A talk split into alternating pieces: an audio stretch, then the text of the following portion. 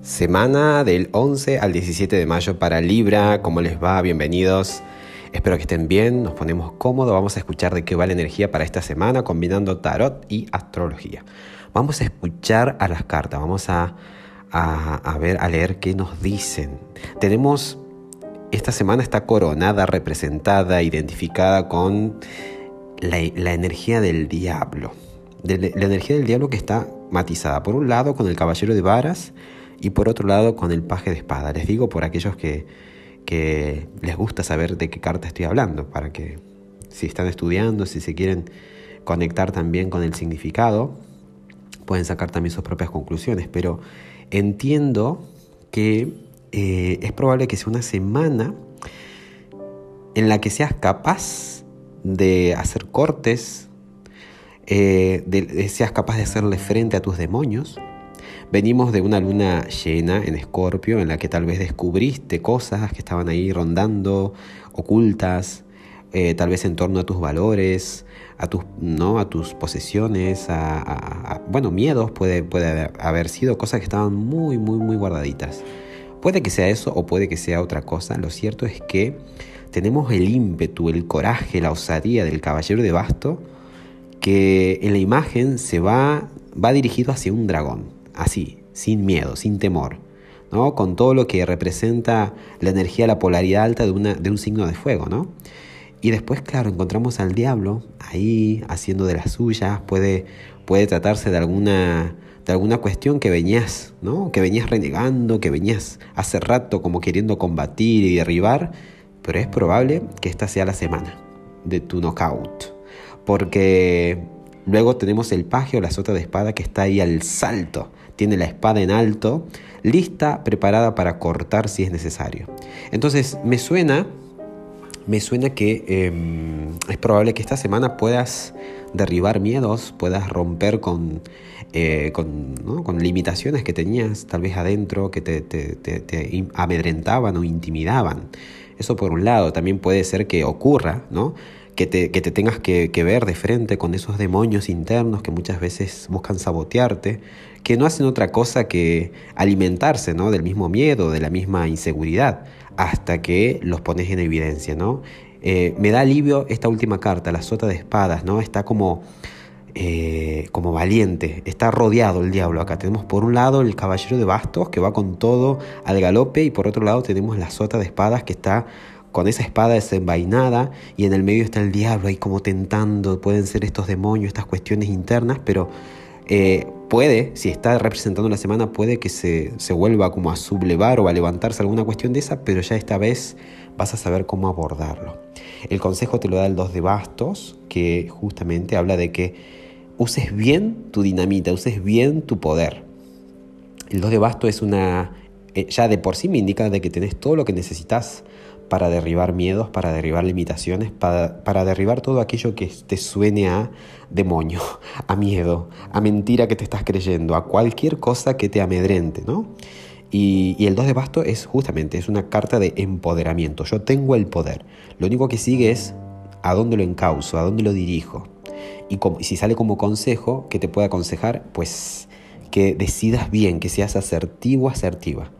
Es como si tuvieras una bala, ¿no? Entonces no desperdicies tu bala, trata de asegurarte de que, de que vas, ¿no? Que vas a, hacer lo que vas a hacer, ¿no? No, no malgastes tu energía. Te has estado enriqueciendo, empoderando, tal vez has accedido a cierta información, tal vez te, te, retes a ti mismo y, y, es decir, no, no, no la disperses para otro lado la energía cuando sientas que es el momento, ahí va, ¿no? El do de basto también eh, es una carta que habla de, ahí está, me decido, ¿no? Entonces, también como consejo implica eso, no solamente que, uses bien tu bala, tu arma, esta, esta capacidad ¿no? para hacerle frente, sino también que te decidas también de una buena vez, que no lo dejes pasar.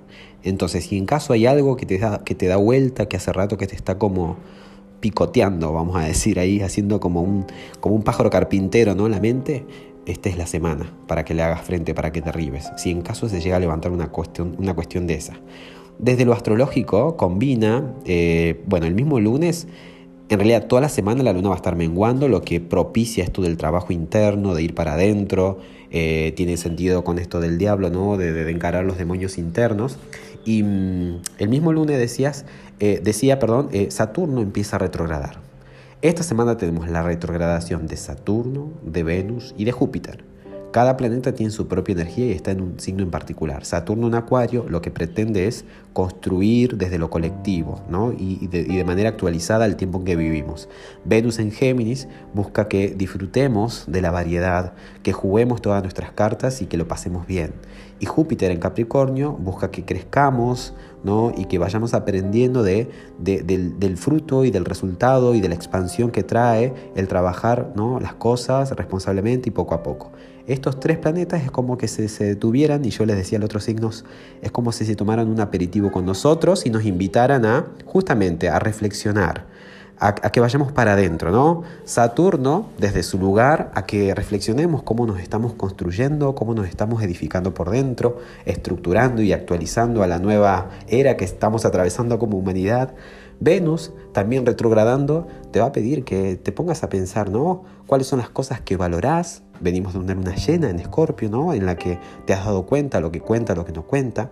Mientras que el Sol está en Tauro, poniendo tu atención en invertir acá, en dejar de lado lo que ya no es. Eh, esta luna llena te mostró, mira, esto es lo que vale, esto es lo que realmente tiene valor. Y Venus está ahí tan curiosa en Géminis, se detiene a que, a que, a que veas realmente que que, te identifiques, ¿no?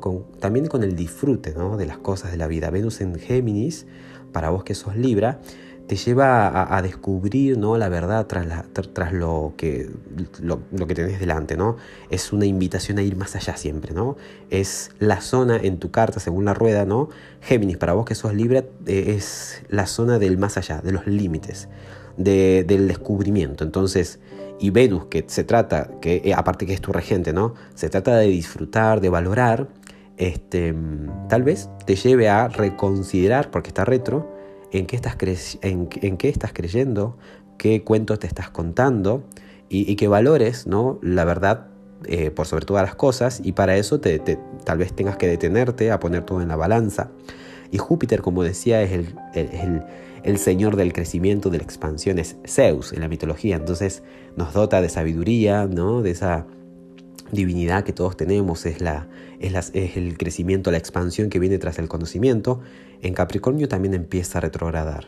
Y se vale de todos estos acontecimientos para que uno haga ¿no? un crecimiento también interior, porque de nada sirve tener un árbol frondoso y con una copa rebosando, y si la raíz está seca, no, estos planetas o cada planeta cada vez que retrograda empieza a hacer un trabajo también a nivel interno para que la cosa esté fuerte por dentro.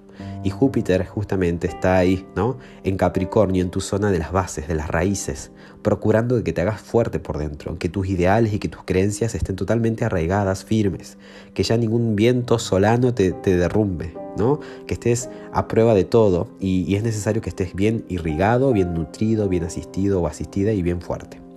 Y, claro, y después los demás aspectos en la semana son favorables para la transformación. El Sol tiene aspectos tantos, tanto perdón, con Plutón como con Júpiter, ¿no? el día viernes y el día domingo, que son fluidos.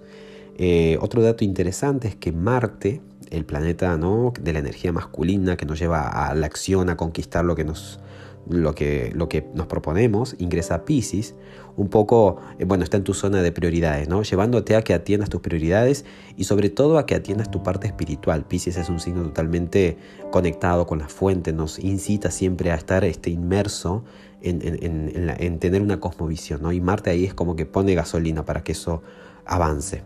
Y, mm, y qué más, qué más, qué más.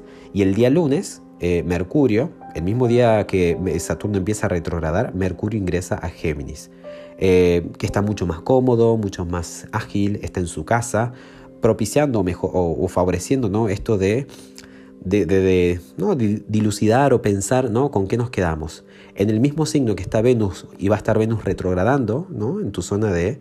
Eh, de, la verdad, del crecimiento y, donde se espera que te identifiques ¿no? con lo que realmente vale, ahí va a estar Géminis, dando ese aporte de claridad mental. Bueno, espero que te sirva, que te sientas identificado, identificada. Recuerda el consejo del tarot, eh, encausa bien tu energía y toma la decisión. Un fuerte abrazo.